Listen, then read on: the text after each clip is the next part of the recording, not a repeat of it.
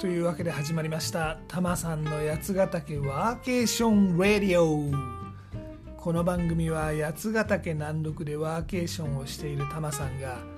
ワーケーションの魅力八ヶ岳の魅力そして日頃考えているよもやまな話をダラダラとするそんな番組でございます。肩の力を抜いてのんびりとお聴きください。今回は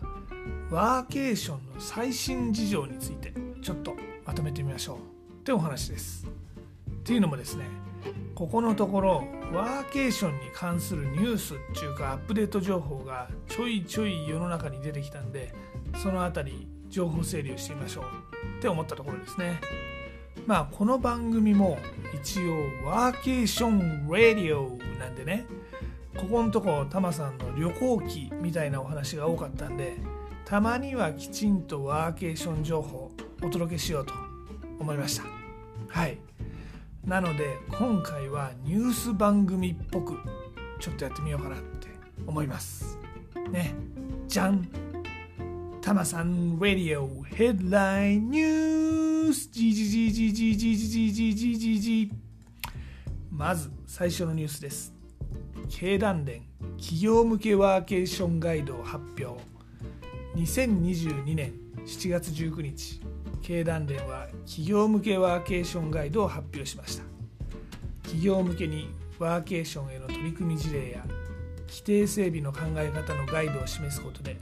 場所にとらわれない働き方を推進する模様です。でニュースでした。あそもそもねこのニュースっていうとなんか大体この謎のモールス信号がついてることが多いんですよね。このじじじじじじじじじじじこれね一応英文のモールス信号だと NONOM でございまして和文のモールス信号だとたれたれよなんでございますよね NoNoM たれたれよまあちょっと意味わかんないですよねまあなんとなく音がいいって感じなんでしょうかちなみにタマさん一応アマチュア無線技師なもんでね。まあそうは言っても電話級。今でいう4級なんでモールス信号は詳しくないんですけどね。調べてみました、ええ、まあちょっと話を戻しましょう。ワーケーション。これはテレワークで働ける人がある意味自主的にまあ勝手に旅に出かけてるっていう、まあ、個人目線のワーケーションの話とワーケーションをする場合はこういう申請書出してねとか経費処理とか労務管理はこうするよっていう企業ごとの規定っていうかまあ制度っていうかまあそういう話と2種類ありますわね。で今回のこの経団連のお話は企業に対してワーケーションの規定整備を促すっていう方のお話です。まあこれは働く場所の自由度を高めていこうそして自律的に働きたいっていう、まあ、従業員の意向に応えていこうってお話です経団連の資料によるとまあ在宅ワークねこのテレワークとか、まあ、会社指定のサテライトオフィスとかコワーキングスペースを使うっていう会社はそれなりに多いんですが、まあ、これって結局会社が指定してる場所で働いてるわけですね。で、まあ、ワーケーションまあ、これは従業員が自分で働く場所を選べるようにするっていうのがポイントみたいです。ここの場所の規定を外すっていうのが一つのポイントみたいですね。なるほどと。まあ確かにね、WeWork とかまあ自分の会社の支店以外ではダメよみたいな規定のある会社もありますからね。まあでもそういう会社に勤めてる人もきっとあのこのテレワーク時代の前出勤していた時代からもですね外回りの途中カフェとかでまあ普通に働いてたんじゃないかと思いますけどね、うん。まあ、結局世の中はグレーゾーンでできてるからねっていうのもまあ一つポイントなのかなとは思います。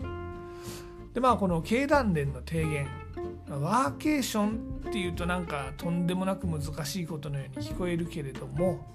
規定整備の観点ではテレワークがすでにできてるんならそんなに大きな違いはないんですよって言ってるんですね。まあもちろんコアタイムなしフレックス制度とか時間単位で習得できる有給休暇とか、まあ、中抜けを許す労務管理、ね、朝働いて昼遊んで夕方働くみたいなねそういう、まあ、労務規定の改善が変更があった方が便利よとは言っているけれどもそれはなくてもテレワークできてんだったら、まあ、ちょっとの工夫でカバーできるよって言ってます、まあ、ハードルを下げようとしてるわけですね。まあ、リアル実態としてワーケーションって規定として整備されてなくても、まあ、勝手に場所を変えてやってるっていう人の方が多いんじゃないかなと実はタマさん思っています。まあどうせテレワークどこで働いても同じだよねっていう感じのやつね。まあ世の中では隠れワーケーションとか呼ばれたりもしてますけどだってまあタマさんもねわざわざ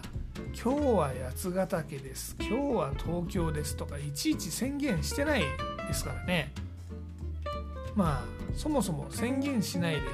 長野市とか軽井沢とか行ってまあそこのホテルから働いてたりしてますからね、まあ、世の中ワーケーションしてる人ってそういう人の方が多いんじゃないのかなってちょっと思ったりはしますでもまあ企業がね規定として整備をすれば、まあ、もっと多くの人がワーケーションやりやすくはなりますよね。まあ、この事例もねこの経団連の資料の中に事例もワーケーションを制度として認めてる企業の事例も入ってるんですよ。でこれ読むとねいくつか面白いのがありました。ワーケーション可能な施設は会社指定の施設に限るっていう企業がとある企業であったんですよ。にょにょにょこれってワーケーションですかねと会社が指定してる施設。まあおそらく契約してる保養所とかなんだと思うんですけどね。それに限るってどういうことなのかなと。まあオフサイト合宿みたいなそういう組織型のワーケーションしか認めてないよってことなのでしょうかね。うん。まあ何にせよこのちょっと会社縛りの匂いがしてタマさん的にはムムムって感じた事例ではございました、まあ、この事例他にもいろんな企業の例が載ってるんですけど、まあ、なかなかねへえって思いました。ヤフーはねもともとその居住地自由化とかワーケーション先進企業として結構長売れてるところですけれども他の事例で三井化学とかね横川電機とかね、まあ、こういう言い方はちょっと失礼かもしれないですけど、まあ、どっちかっていうと重たい硬い印象の会社だったんですが、まあ、でも結構制度を見ると先進的だなって思いましたね。へえっていう感じでございます。はい。じゃあ次のニュースでございます。タマさんラディオヘッラインニュース。じじじじじじじじじじ第一生命経済研究所多様な働き方の一つとしてワーケーションについて発表。ワーケーション導入企業は5.3%普及にはテレワーク導入。労働と休暇の線引きが課題。2022年7月20日第一第一生命経済研究所は多様な働き方の一つとしてワーケーションという記事を発表しました。ワーケーションの普及のためにはテレワークの普及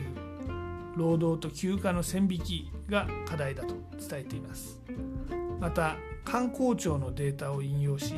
2021年ワーケーション導入企業は5.3%前年の3.3%から増加したとも伝えています。